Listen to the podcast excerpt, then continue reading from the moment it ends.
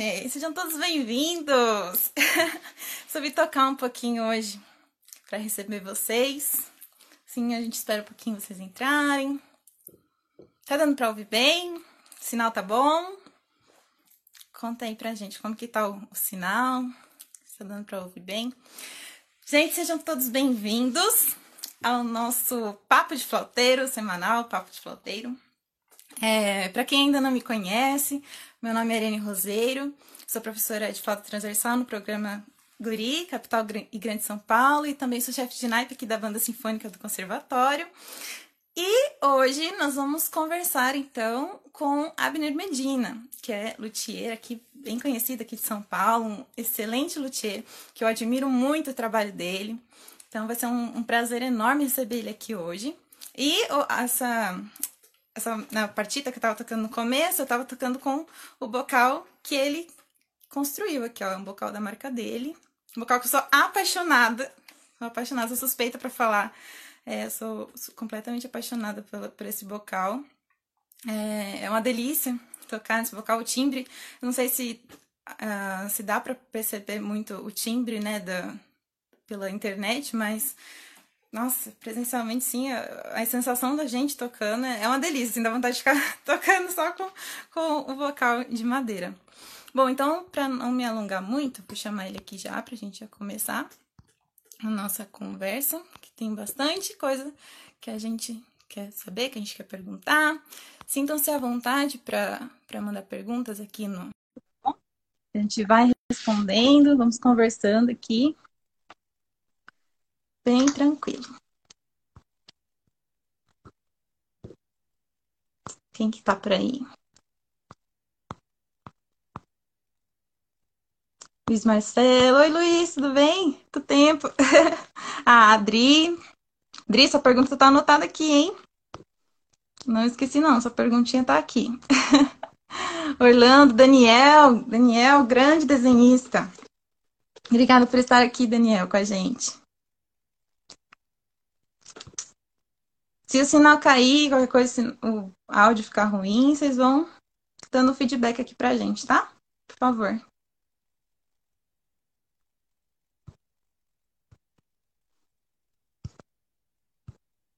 Obrigada, Rian. Obrigada. Olha, até fiquei nervosa.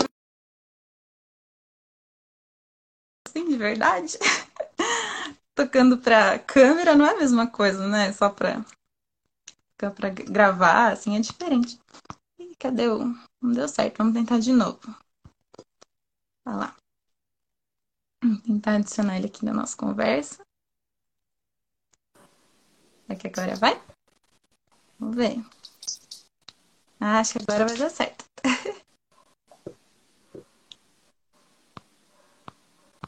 Oi? Oi, Abner. Olá, Ariane. Tudo bem?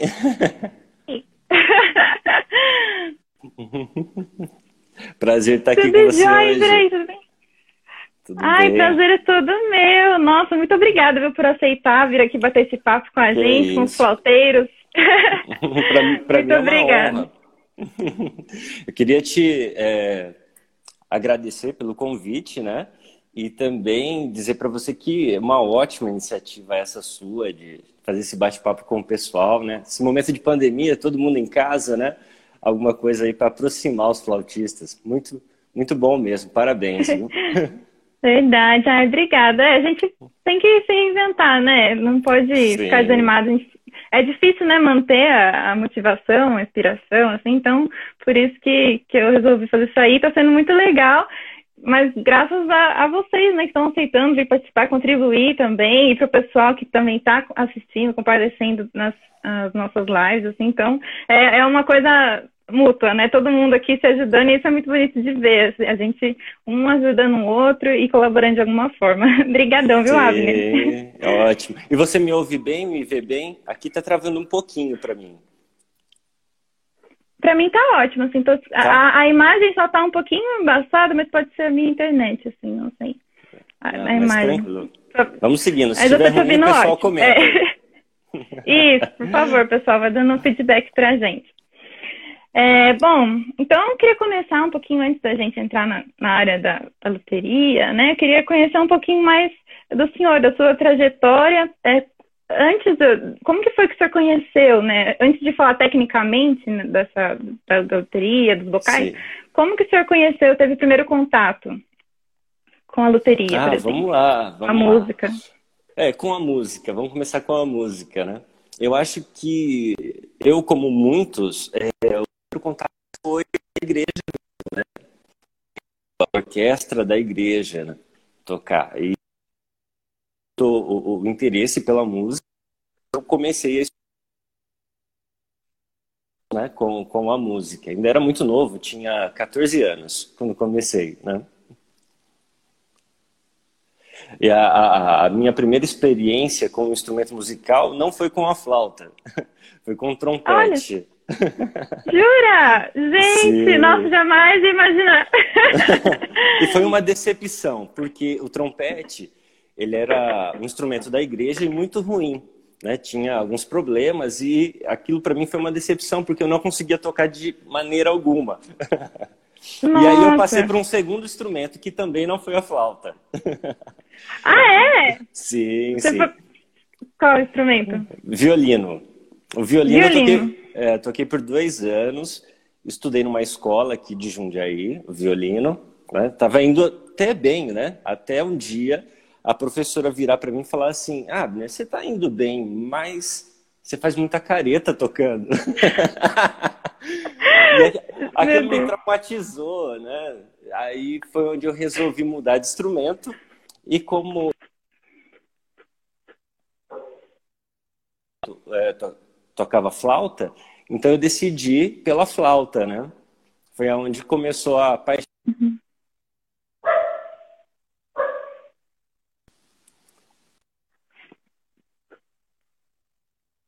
Oi. Ai, meu Deus, será que cortou? Oi, voltou. Opa, voltou? Tá é, deu uma travadinha. Voltou. Sim, Tô, sim. voltou aqui agora. É, então, daí você foi pro, pro violino, a professora falou isso, daí que você foi pra flauta. Sim, sim. Foi aí que começou a, a paixão pela flauta, né? Bom, né? pra nossa sorte. O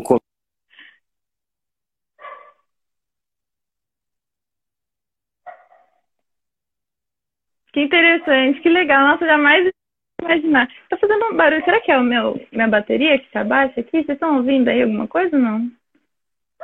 Enfim. Não sei se tá travando que eu tô com bateria baixa. Não, mas não é. Opa, voltou? Oi. Acho que sim. Acho que sim. Ah, entendi. Então foi assim que você começou. E aí onde foi que você começou a estudar flauta? É, a internet é um pouquinho da gente, mas aos pouquinhos a gente vai contornando.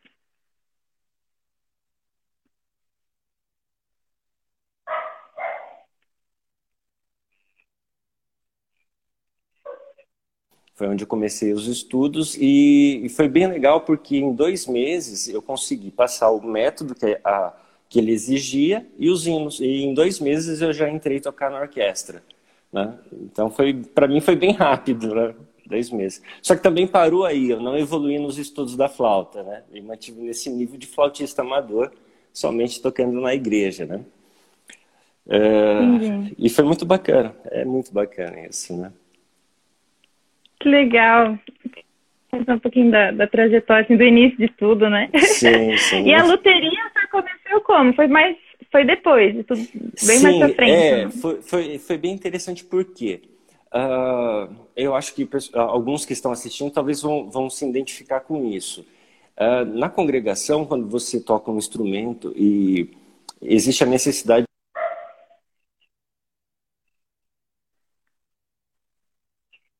você passa a ensinar aquilo que você aprendeu, né? É assim que acaba acontecendo dentro da igreja. E então me colocaram para ensinar a flauta. E eu fiquei durante seis anos ensinando na igreja. E, junto com isso, é, acontece que eu trabalhei por 20 anos no segmento de joias, relógios e ótica. É um trabalho que exige bastante habilidade manual e conhecimento de metais preciosos, né? Então, o que acontecia? Os alunos vinham com a flauta ruim, né? Eu levava e arrumava, né? Aí foi se espalhando, o pessoal começou a me procurar. Ah, aperta um parafuso, faz uma soldinha, né? Regula a flauta para mim. E aconteceu que um dia eu precisei de fazer manutenção na minha flauta. E eu, muito curioso, né, com essa habilidade de mexer com coisas pequenas, eu procurei uma empresa aqui no Brasil que fornecia materiais e ferramentas e fui até eles uhum. Com o intuito de comprar ferramentas e sapatilhas, os insumos, para mim fazer a manutenção da minha flauta. E chegando lá, a, a, a Tina e o José Augusto, né, Guidon, me, me atenderam muito bem e disseram assim: olha, é bem provável que você tente fazer a manutenção e não consiga, porque a flauta é um instrumento difícil, né? Deixa aqui que a gente faz. Eu, aí eu falei para eles: não, não, eu quero comprar, eu quero passar por essa experiência, quero tentar fazer essa, essa manutenção, porque eu já venho fazendo pequenos ajustes. Então ali eu recebi algumas uhum. ori orientações, uh, fui para casa e a Tina, ela, ela falou assim: olha, você vai marcar quanto tempo você gasta para fazer o sapatilhamento da sua flauta. Quando ficar pronta, você traz, eu vejo como ficou. Se precisar de algum ajuste, eu faço para você. Falei, ok, trouxe a flauta para casa, desmontei, limpei e segui os passos que ela me, me orientou a, a, a fazer. Só que no meio do caminho eu achei que aquilo, aquela forma que ela tinha me ensinado não estava muito legal.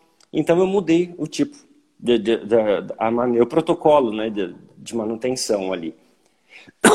Desculpa. E quando eu terminei, eu gastei 10 horas para fazer o trabalho. Né? Peguei a flauta, peguei meu carro, fui até ela como ficou. Quando ela olhou a flauta, ela falou assim: quanto tempo você levou? Eu falei: olha, eu levei 10 horas para fazer essa manutenção, trocar sapatilhas tal. Ela falou assim: parabéns, você tem é, habilidade para esse trabalho. Né? Uhum você não, não conseguiu fazer aqui. Né? Então, vou te ensinar. Ela me ensinou e ali eu comecei a fazer manutenções das pessoas mais próximas, né? dos flautistas da igreja uh, mais próximos. E assim foi por mais ou menos sete anos.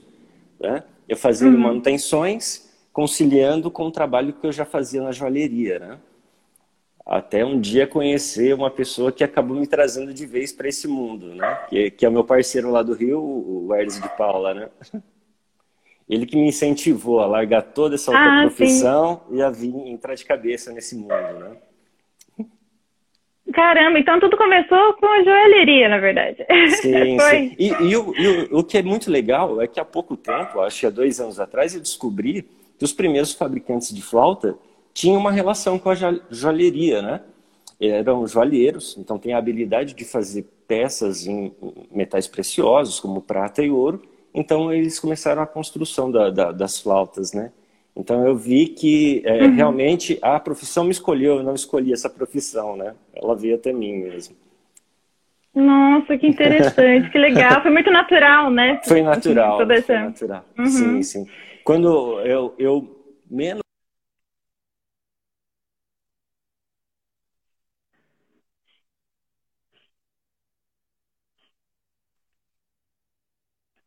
Brasil, uh, eu recebi visitas de técnicos da Espanha, pessoal que veio para o Brasil, querendo conhecer o meu trabalho também, para participar de seminários aqui e conhecer o meu trabalho, né?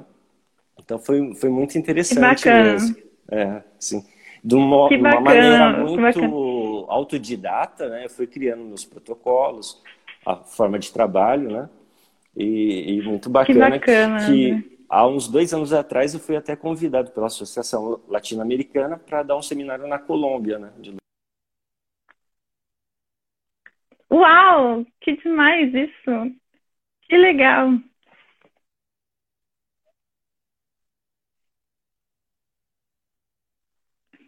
Nossa, que incrível! Parabéns! Olha que, que legal mesmo! Que orgulho, né? Assim. Legal. aqui pertinho de e, vocês, e só por né? curiosidade, né? assim, você disse, né, que gastava... Oi? É, brasileiro e aqui pertinho de vocês, né? sim, sim, então, olha que privilégio, assim, muito, muito bom mesmo, muito legal ver é, esse, esse tipo de coisa. É, uma curiosidade, assim, o senhor disse que na época, né, o senhor gastou uns 10 horas para fazer o processo de sapatilhamento e tudo mais. Hoje, uma flauta, assim, quanto que o senhor gasta? É que é difícil falar porque tem vários modelos e tal, mas sim, em média, sim. quanto que o senhor gasta de tempo para o engraçado é que hoje, em vez de diminuir o tempo, o tempo aumentou. hoje, em média, uma flauta, é, ela leva desde a, do início, desmontar, limpeza, todo o processo até o final, em média 16 horas. Uhum. Né? Só que é, Nossa, você o processo bem trabalhoso. É, o processo de manutenção da flauta ele não termina quando acaba. Isso que é engraçado, né? Depois das 16 horas, é onde o trabalho literalmente começa, né? Porque você faz todo o trabalho é, de instalação das sapatilhas, equilíbrio, calços, tudo. Só que depois existe um período ainda muito grande de acomodação de todos os materiais. Então, ali que começa todos os dias tocar e ajustar os pequenos detalhes, até que tudo se acomode e chegue ao seu lugar, né? Então, 16 horas do começo. Ah, que interessante. Uhum. É, do começo ao fim do processo e depois ainda mais uma semana ajustando, né? Corrigindo pequenos detalhes, né? Entendi. Entendi. Para não depois não ter algum problema, ter que voltar para fazer alguma. Uhum, para já sim, ficar sim. estabilizado, né? Isso mesmo.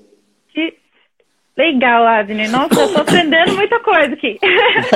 é, espero poder colaborar, né? ah, nossa, já com certeza, não tenha dúvidas. Colaborar muito com a gente. É, agora mais uma perguntinha aqui, ó. Quais foram as maiores dificuldades encontradas na profissão de, de luthier? Inclusive, eu queria saber, assim, até que eu ouvi falar algumas pessoas falarem flutier. É, existe essa palavra mesmo? É, é luthier para todo mundo? Olha, se eu não estou enganado, flutier foi um termo utilizado por Vinícius de Moraes para o nosso amigo Franklin do Rio né? Ah, é, foi, foi, um termo que ele utilizou, né? Ele começou a chamar o Franklin de flutier, né? Na verdade, é, o correto seria técnico em instrumentos musicais, né?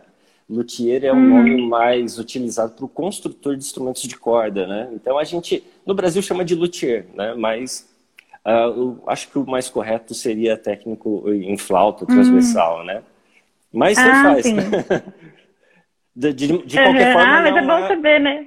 Sim, de qualquer forma não é uma profissão reconhecida no nosso país, infelizmente, né? Ah, é, não, não, não... como não, assim? Ela não é reconhecida não... como uma profissão no, no, no, Brasil ainda, né? Não tem, assim, uma certificação Gente, disso. É, não sim. sabia!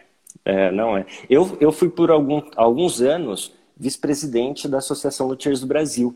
Eu fui convidado a ser vice-presidente e a gente, era uma, é uma batalha da, da associação conseguir esse reconhecimento mesmo, né?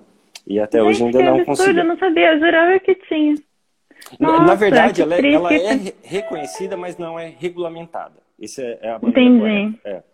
Uhum. No caso, então, é, seria como que, que regulamentaria essa profissão? Seria... Então, é, é um trabalho é, ai, grande. que difícil, gente. É, o primeiro passo Tomara é que em breve Sim, o primeiro passo é essa criação né, da associação, organização dos técnicos, né, e, e tudo mais para depois vir a, vir a regulamentação, né.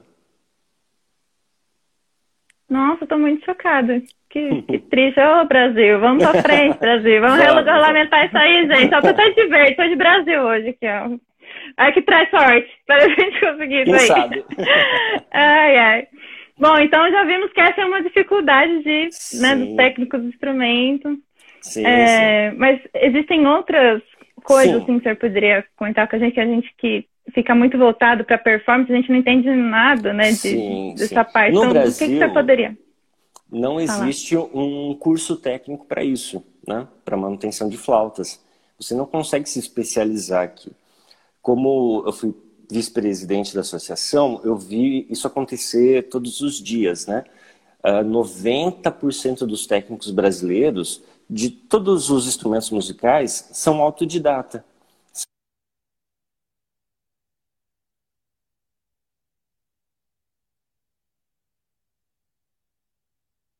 Conhecimento, é, dois cursos no Brasil. Seria com Stefan Simons, que ele é um alemão que vive aqui no Brasil, Ele é formado nisso mesmo, né, na Alemanha, e hoje trabalha no Brasil e ele dá curso.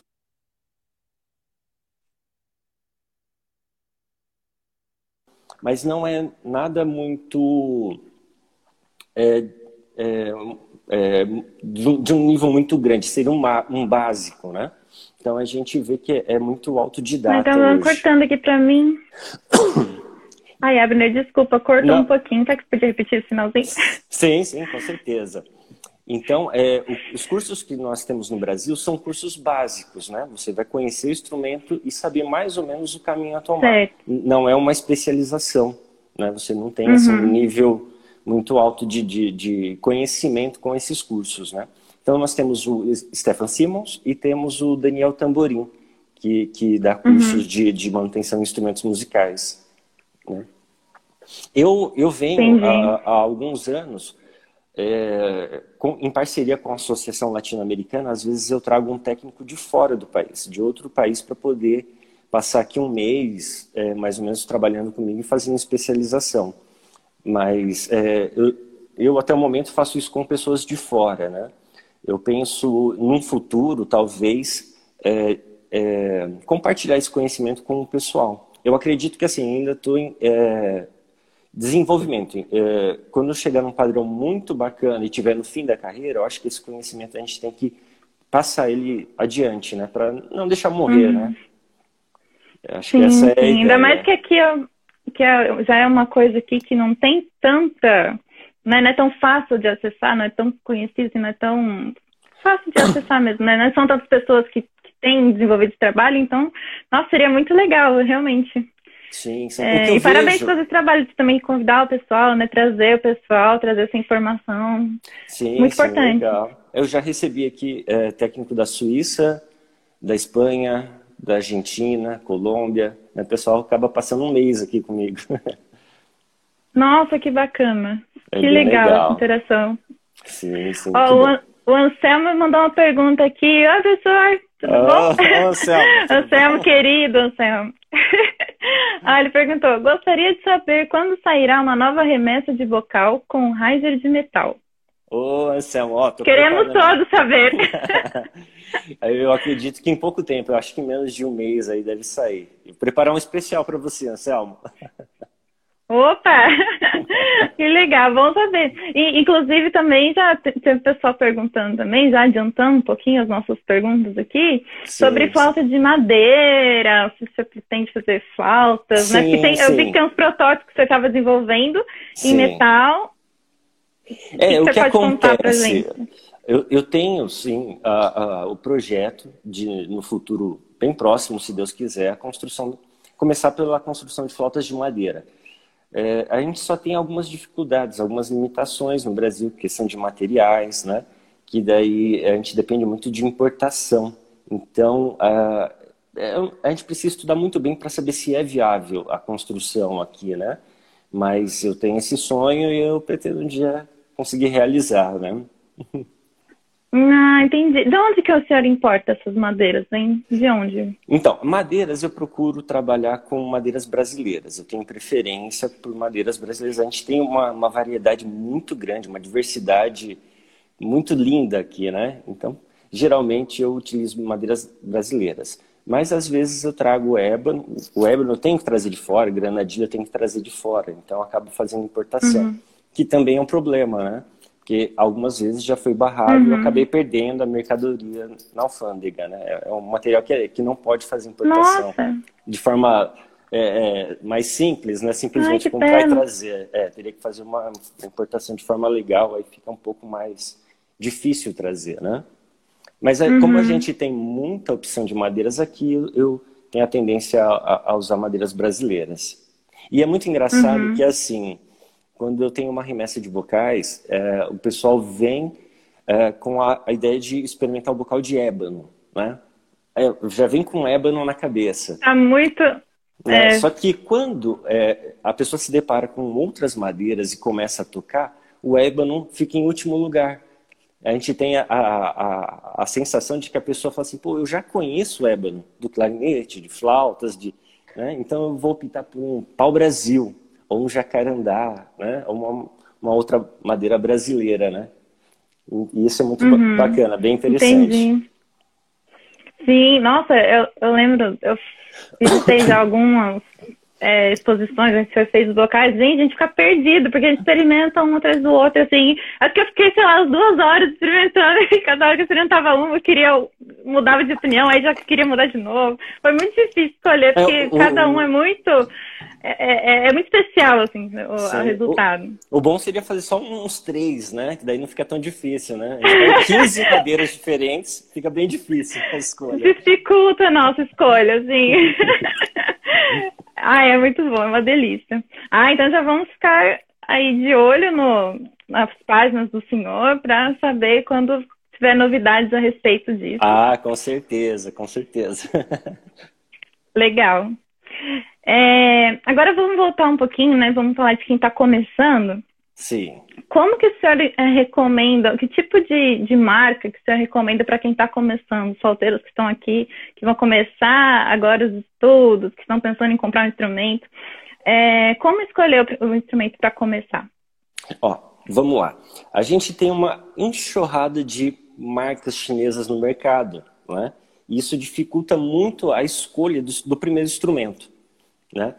Eu recomendo geralmente para quem vai começar como instrumento de primeira linha. Né? Por quê? É, em primeiro lugar, ninguém gosta de jogar dinheiro fora. Né? Então, se você compra um instrumento de primeira linha, se por algum motivo você venha a desistir ou pensa em trocar de instrumento, o instrumento que você comprou inicialmente tem valor. Você consegue repor uma boa parte do, do valor investido.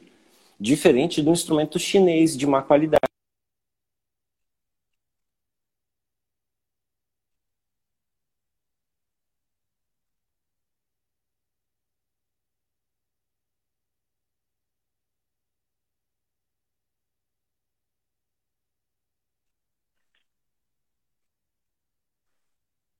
Que vai colaborar com a evolução do, do, do, iniciante seriam as flautas da Yamaha, série estudante, série 200, né? É uma uhum. outra dúvida também, se você me permite, é, as pessoas perguntam que modelo, né, comprar tal. Se a gente olhar é, de uma maneira muito lógica, a Yamaha ela constrói as flautas em séries, estudante, intermediário e profissional. Sempre respeitar o seu nível de flautista. Não faz muito sentido você estar tá iniciando hoje Querer comprar uma flauta profissional, intermediária, chaves abertas, pé em si, aquilo não faz muito sentido no começo, né? O que faz sentido é você ter uma flauta que te proporciona o máximo de facilidade e conforto para o começo dos estudos, né? Ah, uma flauta com material nobre, chaves abertas, pé em si, ela vai fazer sentido quando você entender e souber usar aquilo para alguma finalidade, né? Então, fica a dica aí, pessoal comprar uhum. uma flauta é, de acordo ao seu nível de flautista, né? para que você tire proveito perfeito. daquilo e consiga evoluir. Tá? Perfeito, perfeito. Até porque às vezes acho que até atrapalha, né? Quer começar já com uma flauta, acaba até atrapalhando. Sim, a minha primeira flauta. Às vezes ser um... aberto, até. A minha primeira flauta foi uma flauta Pure 501 chaves abertas. Eu toquei durante 16 anos com ela com o silicone fechando. Então não, não fazia eu sentido também. ter. É, não fazia sentido eu ter aquela flauta. Hoje, para o meu nível sim. de flautista, hoje eu utilizo uma flauta chaves fechadas, penho dó, né? o sol desalinhado com o mecanismo de Mi e um bocal de prata, ou um bocal feito por mim, né? Ó, deixa eu pegar aqui. Eu tenho um bocalzinho aqui feito um porta-lábio de, de osso. Muito interessante. Opa. Ele tem as, uhum. a sonoridade que eu gosto. sim, sim. É bem interessante. Gente, né? como assim? é engraçado. Eu fui, eu fui a uma feira de cutelaria e eu encontrei lá um, um fêmur de avestruz. Né? Eu olhei para aquilo, aquilo falou assim, vai virar um porta-lábio, isso aqui dá como um porta-lábio de flauta, né? E eu trouxe para casa e fiz, e ficou muito bom. Caramba, olha só, gente, você é até de osso para fazer as coisas. Sim, é, é, muito, é muito parecido com o marfim, né? O marfim e o osso tem. Ah, é? É, uhum. só... Então o resultado é bem interessante. Verdade, verdade. Olha só. É. Que bacana. Opa, sem querer virei aqui, ó. O que, que eu fiz, meu Deus? Não sei. Volta, voltou. Voltou. é, é, tô às vezes acontece fazer umas coisas aqui no celular. É, legal, então vamos ver qual é a nossa próxima aqui. Gente, se tiverem dúvida, podem mandando perguntas aí também, tá? Que a gente vai respondendo. Bom, então, só para só deixar tão claro isso para quem começou, seria Yamaha, a mais recomendada, né? Sim. Ó, e, nós temos... e ver o nível. É, nós temos Modelo. aí, para iniciante, Yamaha, temos Pearl, é, usadas temos Armstrong, né? temos é, das chinesas a melhorzinha Júpiter, né? são marcas de primeira linha, vamos dizer assim, só que com, com uma boa qualidade, com valor de revenda, que valem a pena fazer a manutenção e que vão ajudar na evolução dos estudos. Né? Certo, entendi. Então, Yamaha, Pure, Armstrong e Júpiter. Sim, é, eu posso ter esquecido seria. de alguma, mas é, ficaria em torno disso mesmo, né? Tá, legal. É, e sobre a manutenção do instrumento. De quanto em quanto tempo seria ideal a gente mandar para fazer uma revisão, uma manutenção? Ó, nós técnicos recomendamos o seguinte: pelo menos uma vez ao ano, mandar a sua flauta para um técnico para fazer uma manutenção periódica. Né? É, o que seria isso? Quando a flauta chega para nós, é, nós vamos desmontar a, o mecanismo, tirar as chaves, fazer uma limpeza, vamos lavar o tubo, lustrar o tubo, né? retirar todo o óleo velho do mecanismo e montar ela, lubrificando e ajustando cada chave. Fazendo isso, a gente vai manter a estética da flauta, né? a gente vai eliminar toda a oxidação tá? e vai manter o mecanismo funcionando de forma regular. Se a, a flauta uhum. ela passa por muito tempo é, sem uma manutenção dessa, começa, começa a acontecer desgaste do mecanismo, onde a chave vai ter aquela folguinha lateral, né, por, falta de, é, por falta de lubrificação, porque ali nós temos é, materiais diferentes, né, de diferentes durezas. Ele, ele, ele trabalhando, acontece o desgaste, então sempre tem que trabalhar lubrificado. E a oxidação também, se você não, não liga muito para isso, ela pode é, chegar ao ponto de começar a corroer o metal do instrumento. Né? Então é legal hum. manter sempre ele em ordem, né? Então tem até algumas dicas que eu poderia dar a respeito disso, né? Para o pessoal. Por né? favor, uhum, legal, você pode, pode sim passar para tá. gente, aceitamos. V vamos lá, parece chovendo molhado, mas eu acho que é interessante sempre lembrar o pessoal. Você tocou hum. a sua flauta, essa flauta ela tá escura, que é um, pro, é um teste, tá? Essa flauta tem um ano que eu fiz a manutenção e eu não limpo e não guardo. Ela fica fora do estojo ela está chegando a um ponto de supercorrosão aqui das chaves. Começa aquela oxidação negra e verde eu também. Eu vou desativar os comentários para a gente ver melhor, tá, pessoal? Rapidinho. Desculpa, Abner, só para a gente conseguir tá chegar melhor. Vamos ver se a gente consegue mostrar aqui, ó. Chave ficando verde, toda preta, perdendo o banho. E essa flauta, ela estava perfeita um ano atrás. Em um ano a gente consegue deteriorar uma flauta se a gente não tiver cuidados, né? Então, o ideal... Caramba. Você tocou a flauta você vai enxugar ela por dentro com a varetinha, vai usar um tecido de algodão, tá? Ou aquele sabe aquele paninho de pia, é, Perflex, que você Perfect, usa Perflex, isso, né? isso. Aquilo lá é ótimo porque você usa um período e já joga fora, descarta, coloca outro novo, né? Porque o, o, um tecido de algodão, geralmente o pessoal deixa dentro do estojo e nunca troca, né? Ele fica super sujo e ninguém troca, né? Então, se você tem um, um material que você pode descartar e está sempre usando um limpinho, um novo, é melhor. Então tocou, uhum. seca a flauta e aí você vai usar um tecido de microfibra, tá? Aqui ó, é uma dica. Essa aqui é uma toalha de natação. Você compra em loja de esportes, tá? É microfibra. Uhum. Uhum. Você vai você retira toda a gordura da mão que fica sobre o instrumento, porque a ação uhum. da gordura da mão com o oxigênio vai gerar oxidação, né? A, a, ah, a acidez da mão te, acaba tendo enxofre que reage com a prata do instrumento. Tá? Uhum. Então, microfibra retira a gordura da mão. Quer dar um brilho na, na flauta? Você vai usar fralda de bebê, aquela fralda de, de algodão, sabe? A, a tecido. Ela é ótima para você dar brilho. Você não precisa usar nenhum tipo de, de tecido uhum. abrasivo ou produto. Se você seguir isso, você vai ter a flauta bem conservada por muito tempo. Alguns Olha. detalhes interessantes que o pessoal geralmente não faz.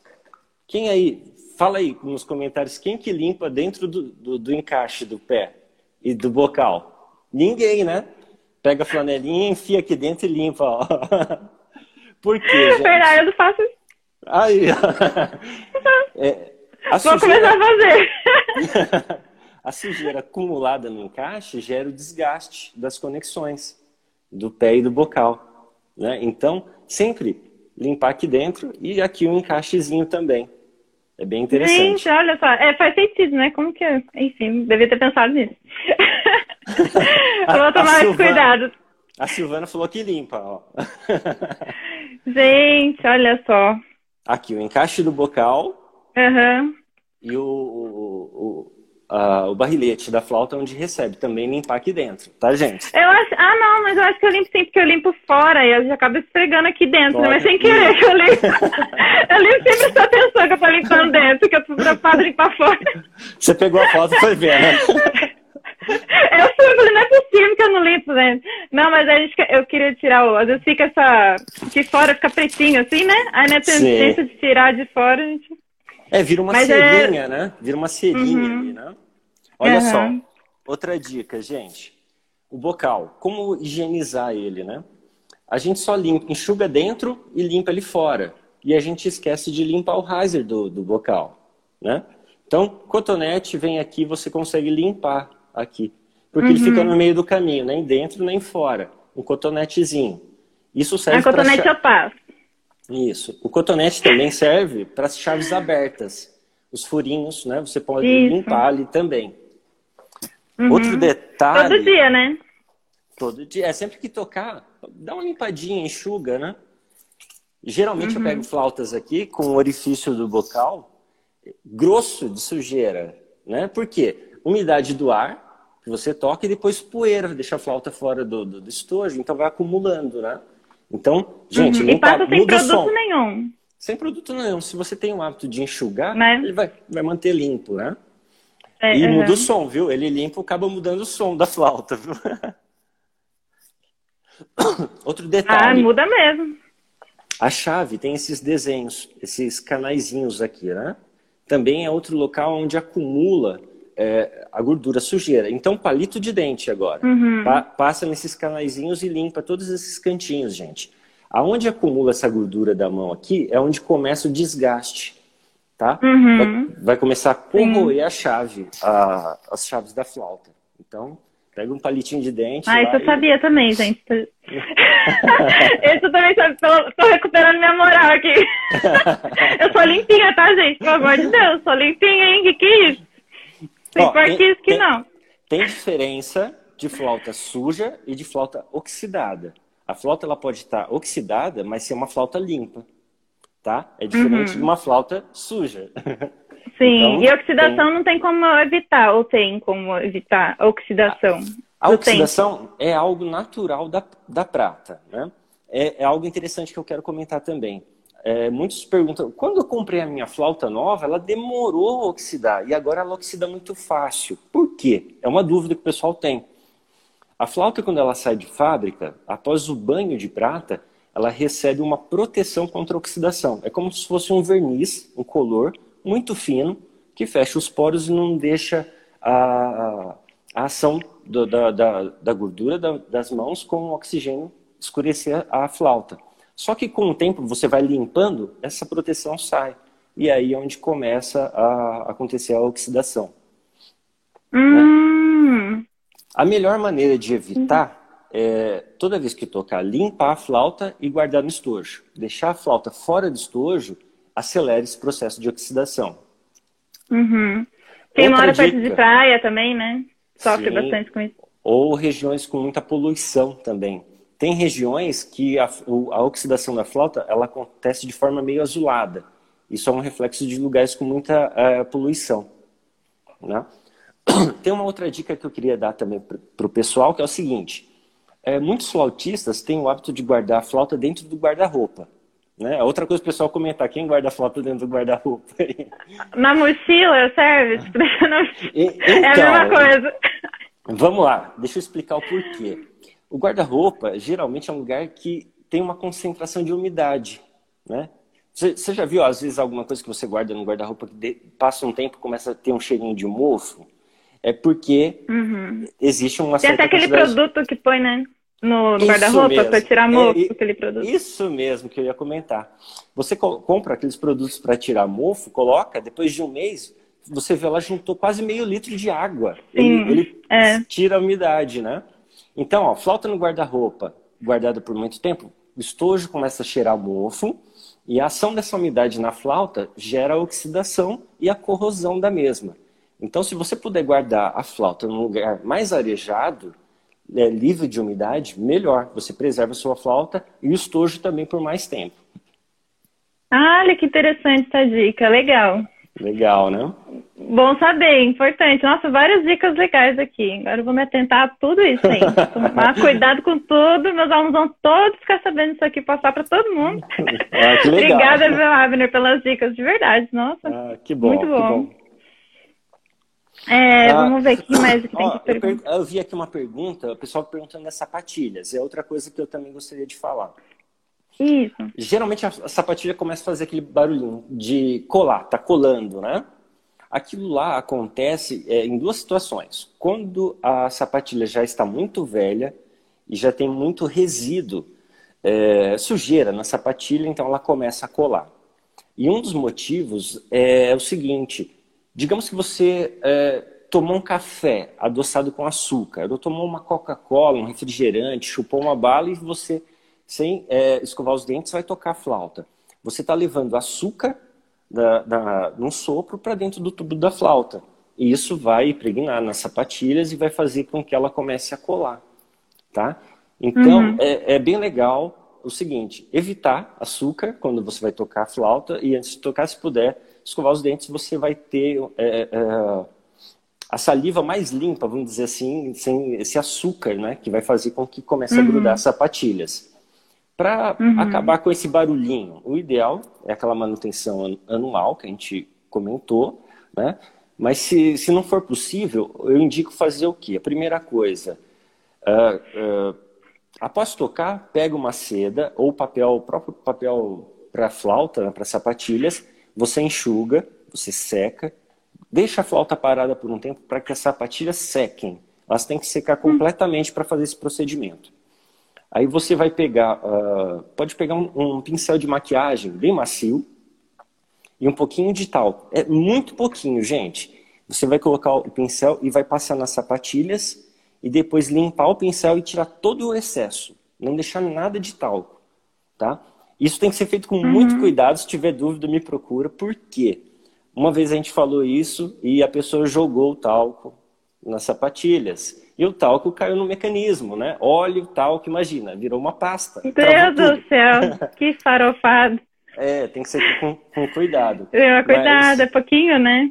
É bem ah, pouquinho. que coisa. É. Mas daí Mas deu, eu... pra, deu pra resolver, pra salvar? Ah, teve que fazer a manutenção, desmontar, lavar, limpar tudo Entendi. salvar. Né? Nossa. Né?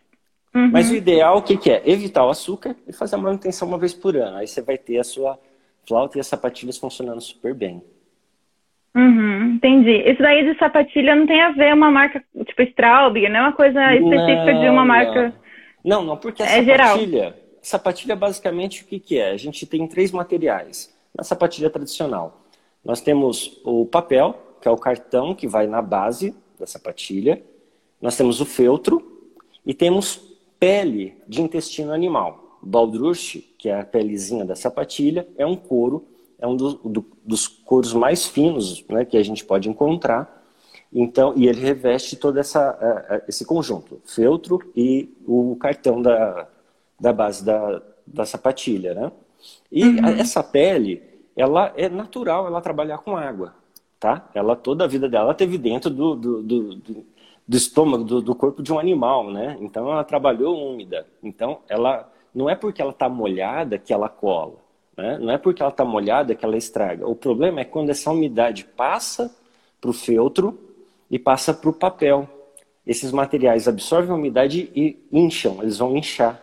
Né? Então, uhum. ó, aquele negócio de guardar a flauta no guarda-roupa e ter umidade, as sapatilhas podem inchar também. Então, uhum. a, umidade, é, é, a questão de, de colar não, tá, não, tem muito a ver com a qualidade ali do, do, da pele. mas sim como é. É, você trata a flauta, né? Entendi. Tá Existe uma escolha. Opa, desculpa. Existe uma escolha por uma pele um pouco melhor, um pouquinho pior, na questão da, da limpeza dela, né? Mais perfeita. Mas não que uma vá colar e a outra não, né? Entendi. A Ari Fosso falou aqui, a pele de animal, e eu me achando toda vegana tocando flauta. ah, desculpa. É. Ai, Ari. ah, ah, flautista ponto bela giral. Uh, serve pó translúcido para fazer essa gambiarra do, no lugar do talco? Ah, eu acredito que sim. O, o amido de milho, né, maisena, o talco, uh, eu acho que sim, sim, dá para fazer. Depois ela me manda uma foto. Bela, me manda uma foto, deixa eu ver esse material. É, antes, né, de pra tomar cuidado aí, não fazer igual o pessoal é, do talco na, lá, tomar na, cuidado. Na dúvida, tipo... manda uma mensagem e pergunta. Melhor. Melhor. Ah, teve outra pergunta bem legal aqui, mas mais, para trás. É, eu vi uma sobre... pergunta ali, é, o tempo, quanto dura uma sapatilha? Né, e... Ah, legal. Isso aí depende. Eu digo que é que nem pneu de carro. Se você tem um carro parado na, na, na garagem, o pneu dura mais do que você rodar todo dia. Então, digamos que é por, hora, por horas de, de, de, de, de estudo, né? Se você toca oito horas por dia, um jogo de sapatilhas vai durar um ano para você. Né? Se você uhum. toca quatro, dois, mais ou menos isso. E depende muito do peso, como você toca.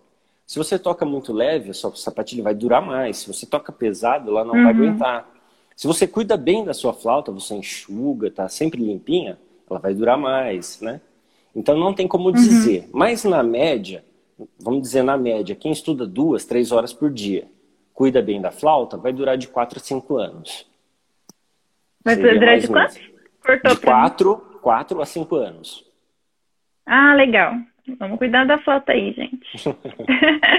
ah, que legal. O Alexandre Braga tá por aqui. Ô, Alexandre. Nós um semana passada. que legal. Érica, Renata, muito bom pessoal por aqui, gente. Ah, o Daniel mandou uma pergunta legal também aqui, é, mas aí é sobre a questão do orifício do bocal. Quando ele é mais Sim. quadrado, mais redondo, o que que muda? A quantidade de ar que você consegue colocar dentro da flauta, né? Basicamente, se você tem um furo oval, ele é menor, de certa forma, por causa da sua circunferência, né? Então, você, uhum. com menos ar, você vai ter um som mais doce, mais concentrado. Quando você tem um furo quadrado, você precisa soprar mais, encher mais o tubo de ar, consequentemente, você tem mais som. Né? Por isso que uhum. hoje, essa tendência por um corte mais quadrado, né? o pessoal busca um som maior, então tem, tem disso, né? Uhum. Ah, entendi. Bacana, legal. Por isso que os quadrados também são mais fáceis de tocar no grave? Dá essa impressão também? Não, Dá essa impressão, sim. Mas a questão de, de facilidade para grave e agudo está mais relacionado com a altura do, do riser, né? A parede do, do, do bocal. Se ela é mais baixinha, ela acaba sendo mais fácil para os agudos. Se ela é um pouquinho mais alta, ela favorece os graves. É, ah, isso aí o pessoal me pergunta bastante, né? Vamos lá, ó, um, um, resumo aqui tá? da, da mágica do bocal para vocês. Se você tem o bocal com orifício redondo, você vai ter um som mais limpo e focado, um som mais doce. Se você tem um corte mais quadrado, você precisa de mais ar, você vai ter mais volume e mais som, tá? Só que junto com isso vem o chiado, né? Vem uma sujeirinha no som. Então tem que, você tem que saber muito que tipo de som você busca para saber qual o bocal ideal para você. Tá? Não existe o bocal mágico que atende todo mundo. Legal. Existe o bocal que é específico para você, uhum. né? Que vai favorecer o seu tipo de arcada, o seu tipo de embocadura e a forma com que você sopra, né? Uh, no desenho uhum. do bocal, se a gente tem um bocal com uma parede mais alta e tem aqueles cortezinhos laterais e internos mais acentuados, eles fazem uma simulação de riser mais baixo. Então acaba tendo um controle de grave e agudo. Então é uma outra dica também. Uhum. Oh, mais uma pergunta aqui do Solimar Lemos. Temos que ter algum cuidado com a rolha? Algum tipo de cuidado com a rolha? Olha só. A rolha, é, ela, ela reage muito com a temperatura e umidade. Né? É, se a gente tem um, um, um tempo é, que tem uma boa, um lugar que tem uma boa umidade e é quente, essa rolha não vai te dar problema algum. Agora, se é quente e seco, né, a rolha perde umidade e ela acaba ficando frouxa, né? É, o, o que eu indico é o que? Você sempre conferir se ela está bem fixada ali. Se ela estiver folgada, se você sentir ela frouxa, já é hora de substituir, né? Porque vai acabar uhum. atrapalhando a região aguda quando você coloca mais pressão dentro do tubo. Então acaba é, uhum. vazando um pouquinho ali, né? É, é, essa é uma dica mais é, básica para o pessoal, tá. né? Avalia se ela está firme ou não. Se não tiver, já está na hora de trocar. Uma dica. Trocar assim, mesmo, não um... pôr da-rosca. É, o ideal é um quebra-galho. O da-rosca funciona, vai funcionar ali, mas é, é, é, momentâneo, né? O bom seria substituir, né? Uma dica, uhum. em vez do uhum. da rosca, você pode tirar a cortiça dali e colocar na água quente por um, por um minutinho. Ela vai é, hidratar e ela vai expandir. Então ela volta a funcionar por um período mas logo ela vai murchar de novo. Então, o ideal é trocar. Entendi. Jean Arthur, oi Jean. Olha, ele está perguntando aqui. Gostaria de saber qual a opinião do Abner sobre o Lefrec. Que ele, quem não sabe, o Lefrec é uma pecinha que bota aqui assim, ó. Que une é... o bocal com o corpo. Sim, sim. Vamos lá. Eu, eu, eu, é difícil até dizer, é uma parte bem técnica. Eu acho que ele faz o papel é, ele corrige um pequeno defeito, vamos dizer assim. Geralmente, a conexão do bocal e corpo da flauta, na maioria das flautas, não é perfeita. A conicidade do bocal tende a prender mais na ponta e ficar mais solto na parte de cima. Deixa eu pegar aqui. Quando a gente encaixa o bocal no corpo, ele tende a estar mais preso embaixo e aqui em cima ficar uma pequena folga. Você mexe o bocal, você sente uma folga aqui. Né? Então, essa conexão ela não está perfeita. Se a gente conseguir fazer um ajuste perfeito do bocal com o corpo, a gente não precisa do Lefrec, porque a transmissão de vibração vai passar do bocal para o corpo. Se a gente não tem, o Lefrec vai fazer isso. Ele vai fazer uma ponte harmônica entre o bocal e o corpo da flauta, levando vibração para o restante da flauta. Hum. Tá? Ele funciona, hum, mas se a sua entendi. flauta estiver em perfeita uhum. conexão, você não vai sentir tanto esse resultado. Por isso, existem flautistas que sentem diferença e outros não. Entendi. Perfeito. A Aline está perguntando aqui. Oi, Aline. Olá, ela pergunta quantas, pare... quantas paredes grossas, paredes grossas da flauta, qual a parte negativa e positiva? Acho que o heavy wall, talvez você esteja sim, perguntando, sim. assim, da, da espessura. Vamos lá, eu vou somar algum, algumas coisas que eu sei que vão surgir aqui e vou tentar dar uma explicação para isso. Uh, o que é importante na flauta? O que, que determina como vai ser o som?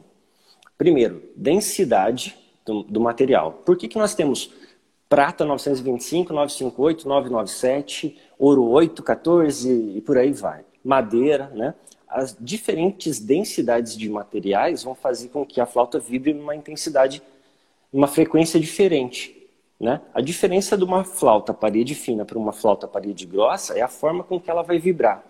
Né? Uma flauta de parede fina ela tende a ter mais som, mais volume. Só que esse volume, esse som, ele está aqui para você. Ele não tem tanta projeção. Né? Então, uma flauta de parede grossa, ela vai ser mais difícil de vibrar, mas ela vai te dar um colorido especial e vai te proporcionar uma projeção maior.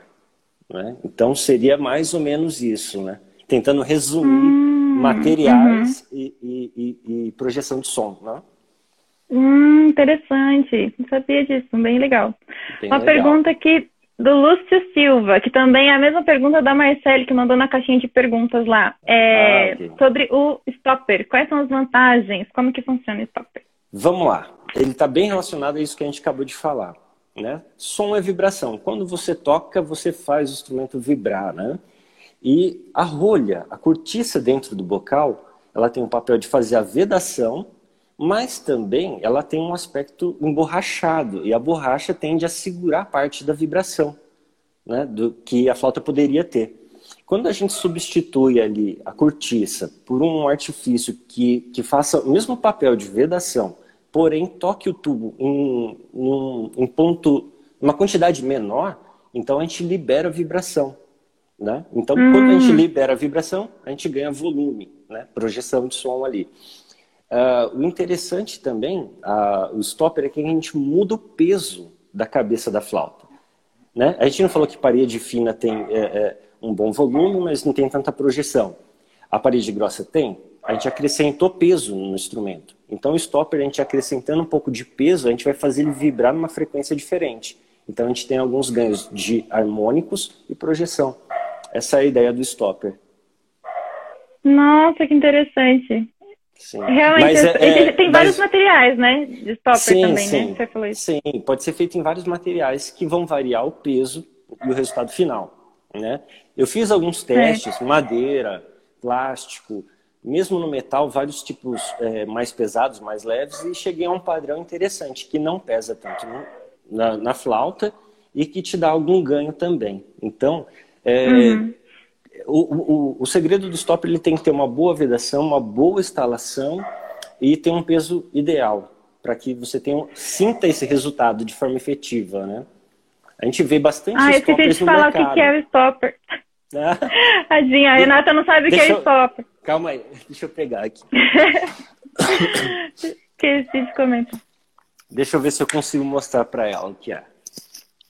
Só um minutinho.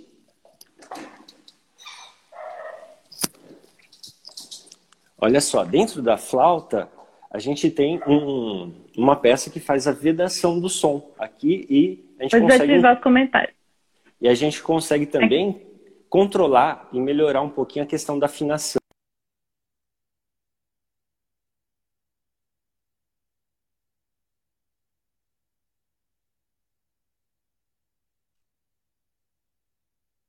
Olha Nossa, só. vai ter dois minutos, vai desligar a nossa live.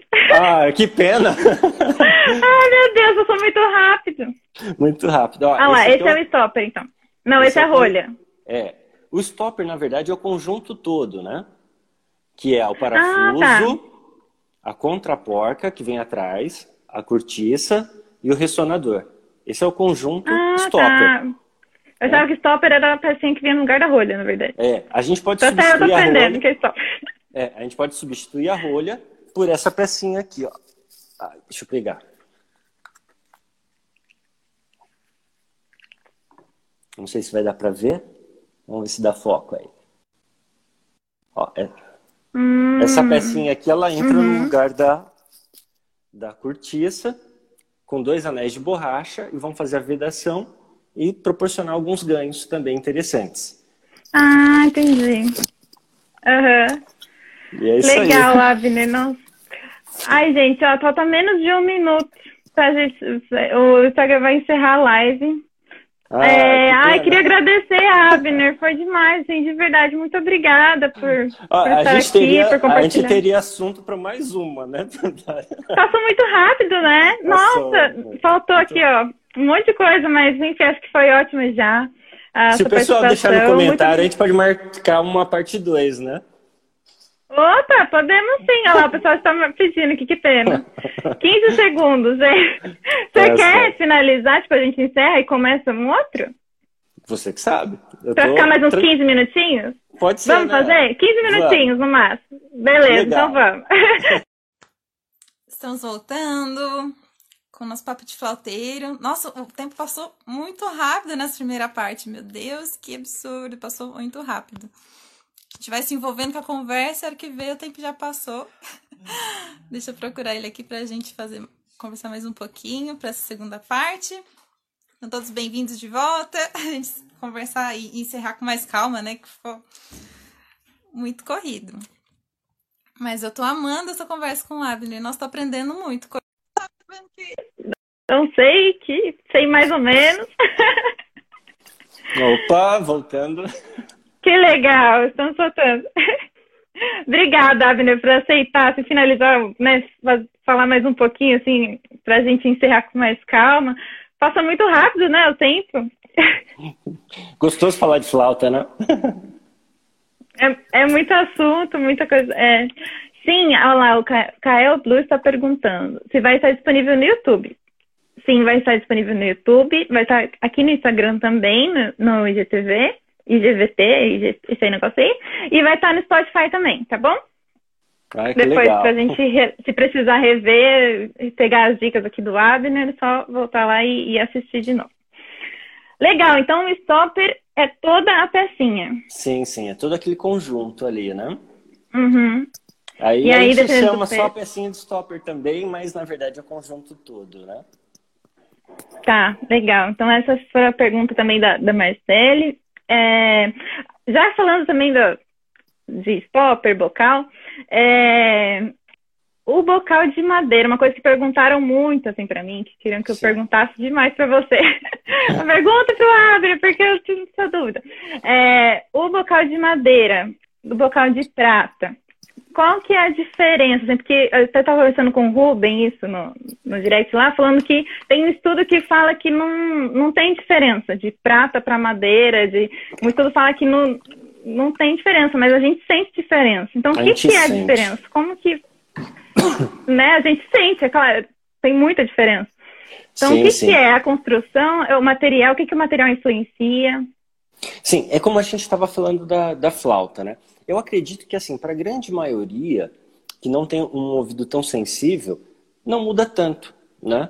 Mas para o flautista, para quem vive isso, para quem toca, sente que existe a diferença entre os diversos materiais, prata, uh, uhum. quanto mais pura, é, o ouro, a platina, a madeira, né? Então, é, dentro da, da, da, experiência que a gente tem trabalhando esses anos com os flautistas é, e com os materiais, eu diria que a madeira ela está no meio termo entre prata e ouro. Ela tem um som mais escuro do que a, a prata, mas não chega é, a ser um ouro. Ela está no meio do caminho. Para quem não tem dinheiro para investir num bocal de ouro, uma flauta de ouro, o bocal de madeira vai proporcionar essa riqueza de timbre com harmônicos mais graves, né? Que seria esse som mais escuro, né? Então seria mais ou menos essa a ideia. Ai, gente, bocal de madeira é maravilhoso demais. Nossa, é viciante o negócio. Ah, graças a Deus, vou, o pessoal vou refazer, tem... vou refazer a minha frase. Bocal de madeira Medina, gente. Vou refazer aqui para deixar claro. Ah, eu queria comentar algo que é, eu, eu acho bem, bem interessante também. Eu estava lendo um livro esses dias de um construtor de flautas e ele disse o seguinte: se você colocar 20 flautistas e 20 bocais numa sala e pedir para que cada um toque e escolha o que é mais confortável, mais fácil, que ajuda, cada um vai ter a sua percepção e escolher um bocal. Uhum.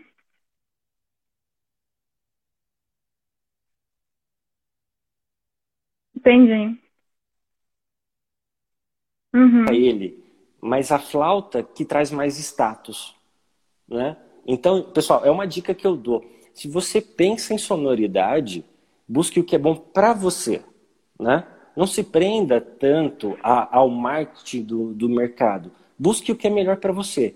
Entenda o, o, som que você está buscando, o que você quer pra, de sonoridade para você, e no mercado você vai ter opções que vão te ajudar a chegar naquele timbre, naquela, naquela cor de som que você tanto é, almeja, né?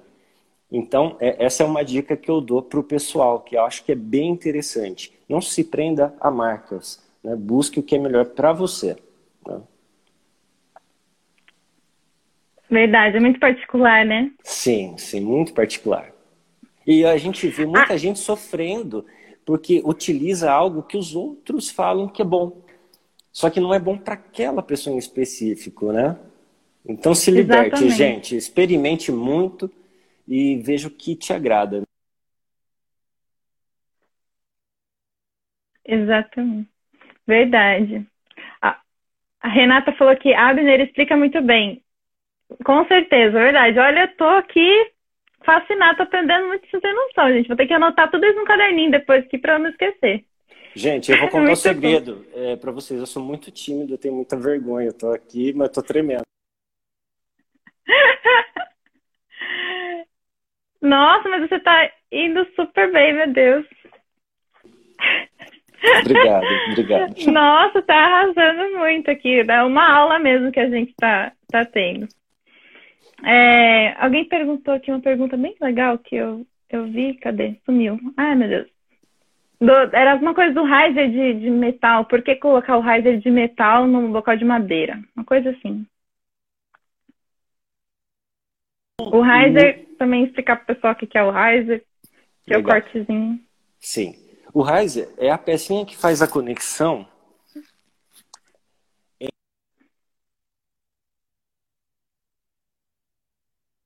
ali, né? Que faz essa conexão do tubo com o porta-lábio. Esse é o riser, né? É, no bocal insere um metal aqui, em volta do, do corte, do orifício. Qual que é a ideia? Não é tanto questão sonora, mas sim preservar o formato do corte por mais tempo. Quando a gente pega flautas antigas de 80 anos, 100 anos, a gente percebe que a madeira ela, ela sofre um pequeno desgaste nesse corte, alterando assim o resultado sonoro. Então, quando a gente colocar aqui um, um metal, ele vai preservar por mais tempo né? É, a, a, o desenho, o formato do corte. Essa é a ideia de um riser uhum. de metal num bocal de madeira. E também é, facilitar um pouco mais a emissão dos agudos, porque a gente consegue deixar ele mais afiado, com menos resistência na frente. Se a gente fizer isso na madeira. Uhum. Essa é a finalidade do visor de, de uhum. metal. Sim. Fica, fica mais clara, né? A articulação. Alô, oi. Ah, tá cortando um pouquinho aqui. É, olha lá, cadê? Tem mais uma, uma coisa. Ah, os mitos e verdades da, da pra, do, dos, dos metais, da falta de metal. Os mitos e verdades. Seria, sei lá, sobre projeção, falar que um projeto é mais que outro, tem, tem que um, tem um timbre detalhe, é melhor que o outro. Tem um detalhe muito interessante que eu gostaria de explicar para o pessoal. Vamos falar de bocal de prata prata 925, 958 e 997, que é a mais pura. Né? É, os materiais são diferentes, né? são mais puros. Só que o que acontece? No ato da construção, como ele é manuseado e como ele é preparado, interfere muito mais do que o material em si. Vamos explicar isso para que o pessoal. Se a gente trabalha com um material mais puro, só que a gente comprime as moléculas dele na hora que está fazendo, a gente endurece o material, então a gente vai ter um timbre específico. Se eu pegar o material mais baixo,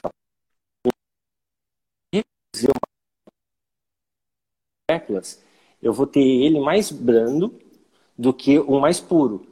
Então, a tendência de eu ter um som mais escuro com a prata mais baixa, com a prata mais é, 925, é maior do que com a 997. Então, o projeto, a forma que, que, que, a flauta é construída e ela é projetada, interfere mais do que o material em si.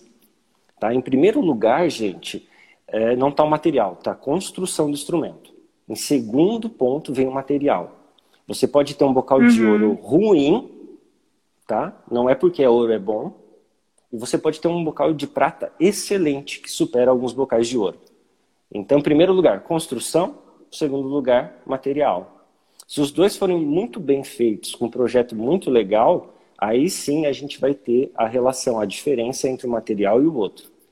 Mas os dois uhum. têm que uhum. ser feitos dentro do mesmo padrão. Tá, legal. Deu para entender bem essa explicação. Ótimo. Que bacana. Lini mandou uma perguntinha aqui, ó. Abner, fazer banhos de óleo em picolés nem sei o que é picolés, amiga. Não sei o que é picolé, gente. E peças de madeira no geral, faz bem pro instrumento? O que, que são picolés? Fiquei curiosa. Agora. Piccolo, é o piccolo. Acho que saiu o corretor. Ah, tá! não é picolé, não. Picolé vai ter uma chave chamada... Ó, esse é um tema legal Piccolo. Esse é um tema bacana. Vamos lá. Uh, ah, Para que, que serve o, óleo no instrumento de madeira? vamos entender como, qual a finalidade de passar óleo na madeira, né? Os poros da madeira, se, se você tem um instrumento de madeira e os poros estão abertos, é mais suscetível que ele receba umidade.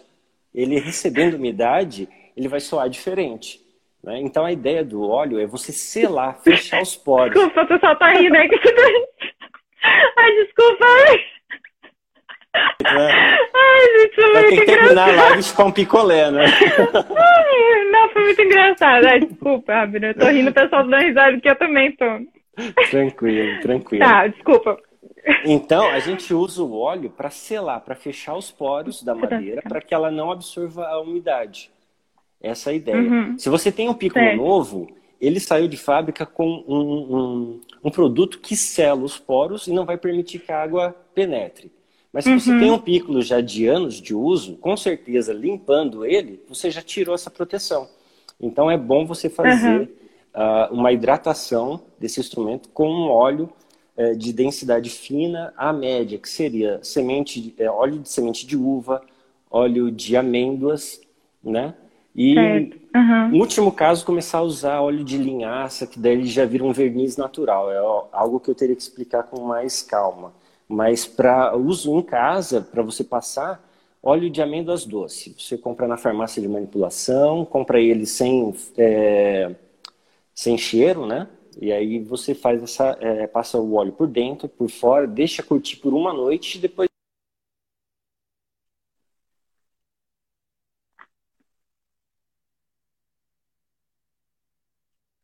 Uhum. Passa. Entendi. Passa por dentro. Põe num paninho, assim, passa num Isso. paninho e É, passa é, por dentro.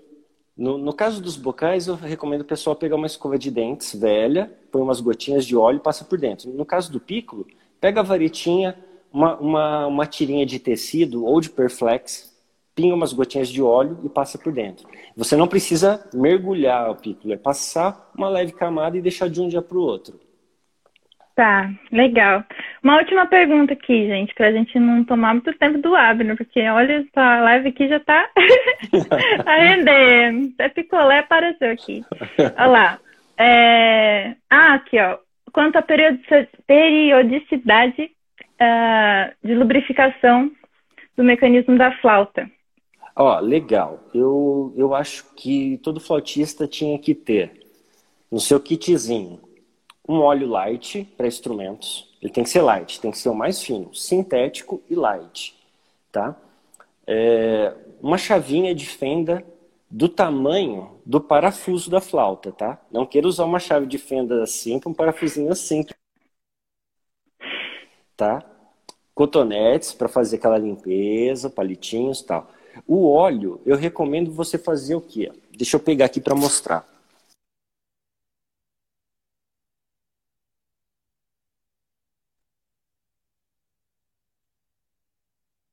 Essas chavinhas acho que encontra. Chavinha para comprar é material de construção mesmo, com kitzinho que vem, várias chavinhas. Isso, isso, isso mesmo.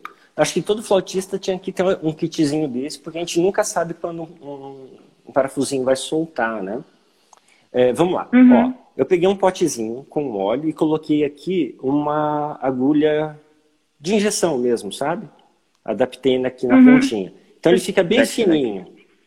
Fica bem fininho a ponta. Então, um potezinho assim, e você vai colocar uma, uma gotinha em- nos pontos entre onde as chaves conectam com os postes, né? Com as colunas. Aonde ela faz movimento, Uhum. Você coloca lá uma gotinha em cada cantinho desse. Para aqueles que não têm Uhum. habilidade para desmontar a flauta, para fazer isso, tá? Então pode fazer isso a cada seis meses.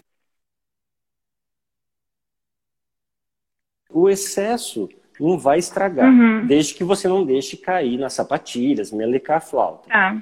O ideal é uma gota muito pequenininha em cada conexão. Você toca, movimenta para que o óleo penetre e depois com um papel ou um paninho você secar e limpar todo o excesso. Pode fazer a cada Tá. três a seis meses, você vai estar conservando. Passar de um ano, dois anos, três, sem uma lubrificação. Né?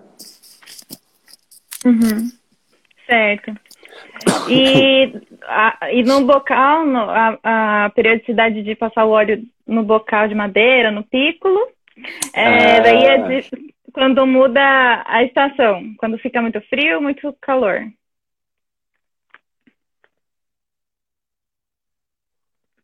Para passar o óleo no, no na madeira, daí é mais quanto quanto Tá bom.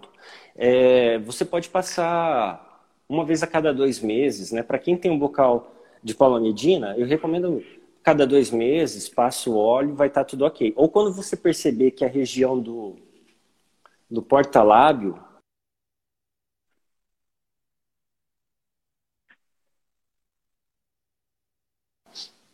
Uhum. Sim. Dá pra ver, né, quando ele começa a ficar mais, é, mais porque mais... Os, os bocais que, que eu fabrico aqui, eu não uso nenhum tipo de produto sintético. Eu só trabalho eles com óleo.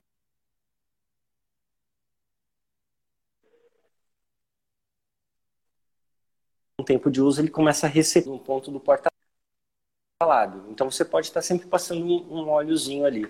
Né? Legal, tá. É, ai, tá cortando um pouquinho. Opa. Voltou? Voltou. Ai, Abner, muito obrigada por você aceitar participar. Desculpa, eu pedi aí mais uns 15 minutos, até passei um pouquinho, já são 17. Tá Mas assim, foi muito enriquecedora. Assim, acho que todos aqui, posso falar o nome de todos, né? Que nós aprendemos muito com as suas explicações, com as suas dicas. E tenho certeza que de agora em diante todo mundo aqui vai tomar cuidado, vai prestar mais atenção nesses detalhes que às vezes a gente passa batido, né? A gente não, não sabia e, e agora a gente vai poder reparar e tomar mais cuidado. Muito obrigada, Abner. Foi um prazer falar com você aqui hoje. Muito obrigada mesmo por aceitar. Estou muito feliz de ter recebido o senhor aqui no Papo Flauteiro. Um abraço, um beijão para todo mundo.